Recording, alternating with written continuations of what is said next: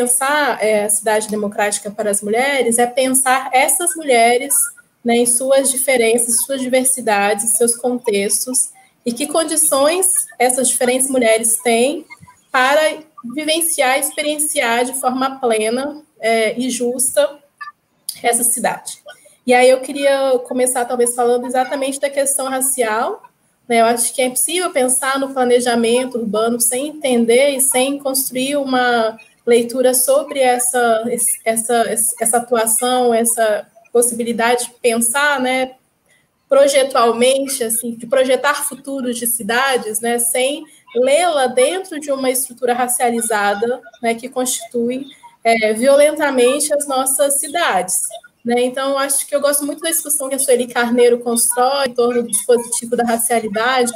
né, que ela vai falar como é que num país como o Brasil, é multirracial, de histórico escravista é, e patriarcal, é, como é que é, a nossa sociedade atualiza esse dispositivo da sua racialidade? Que ainda que ele não seja mobilizado intencionalmente, né, textualmente, verbalizado, tipo, a gente não vai ter planos é, diretores, planos de mobilidade, plano habitacional, que vai ser discursivamente construído de forma a afetar negativamente né, a experiência urbana de vida das populações negras, né, ou das mulheres negras na cidade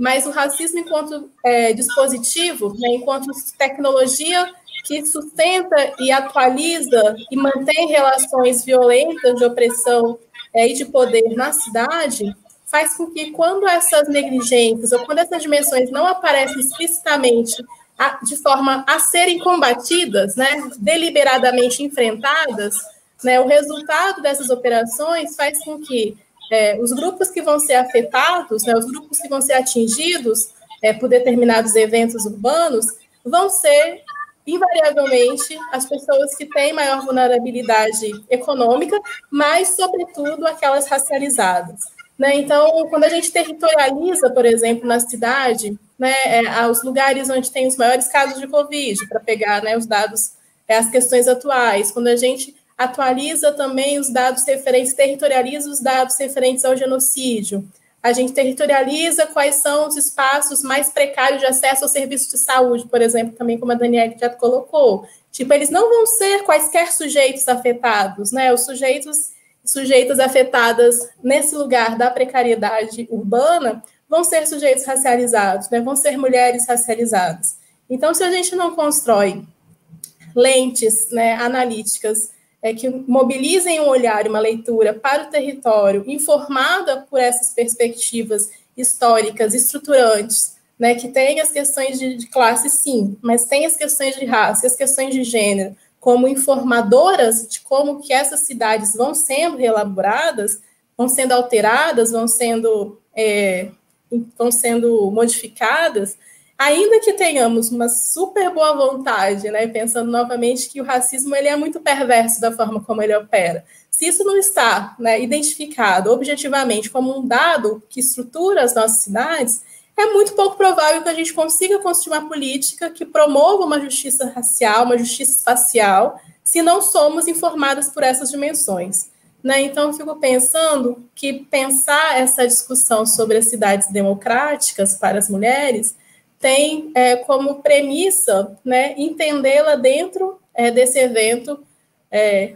que comporta as violências coloniais, das quais a violência racial é uma dimensão atualizada né, no nosso sistema é, capitalista, sobretudo esse capitalismo, esse capitalismo financeiro tão voraz também, né, na eliminação e na eleição de áreas e sujeitos a serem resguardados e áreas e sujeitos a serem né, descartados, removidos é, de uma forma extremamente violenta. Então, esse é, acho, um primeiro ponto, pensar essa racialidade de cidade como questões que estruturam é, historicamente nossas cidades, pensar que construir uma perspectiva de atuação né, que, que tenha como intenção pensar a democratização da cidade, né, precisa ser informado por essas perspectivas e precisa ser construída, então, é, intencionalmente ou conscientemente, da necessidade de produzir é, uma, uma ação é, antirracista, antissexista para pensar a cidade. E aí é uma perspectiva que, na minha, no, como tenho tentado entender, ela é transversal aos diferentes campos específicos né, do planejamento. Então, como é que a gente pensa uma política de mobilidade, né, entendendo que ela precisa responder né, a essas dimensões que são dadas na construção da cidade, mas que elas se articulam com as políticas de habitação, né, que elas se articulam com as políticas é, públicas relacionadas à saúde. Né, se a gente entende como é que todas essas dimensões é, de acesso aos serviços públicos que são de direito, elas são todas atravessadas por, essas, por esses marcadores da violência e da interdição do acesso pleno,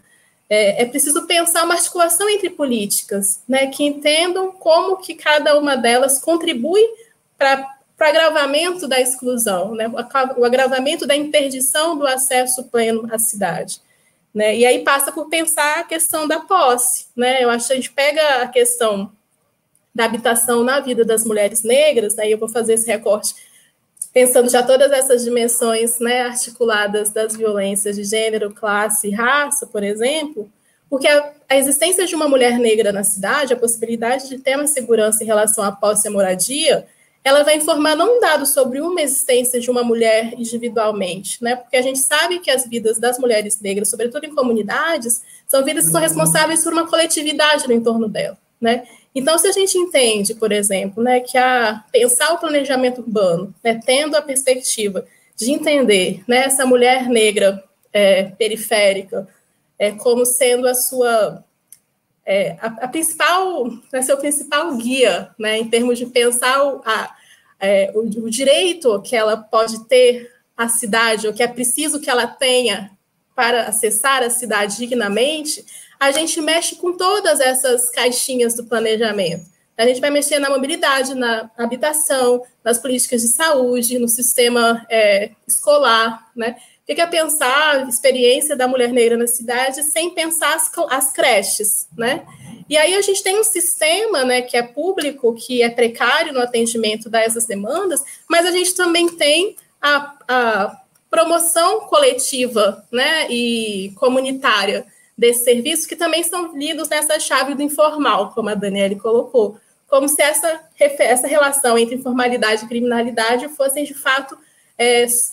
sinônimos, né? E quando muitas vezes a gente tem essa articulação comunitária como algo que faz com que, em detrimento das tentativas de interdição de acesso à cidade, né, as comunidades se consigam realizar uma experiência de vida urbana né? Mas então como é que a gente também pensa a sobreposição, né, de, de sistemas que estruturam a vida das mulheres na cidade, pensando também como é que elas são alternativas e são formas é, históricas de viabilização de vida, mas que também são formas que são extremamente onerosas para a comunidade. Né? Então, o que, que seria pensar em políticas urbanas que entendam e que levem em consideração né, a existência desse sistema comunitário também de,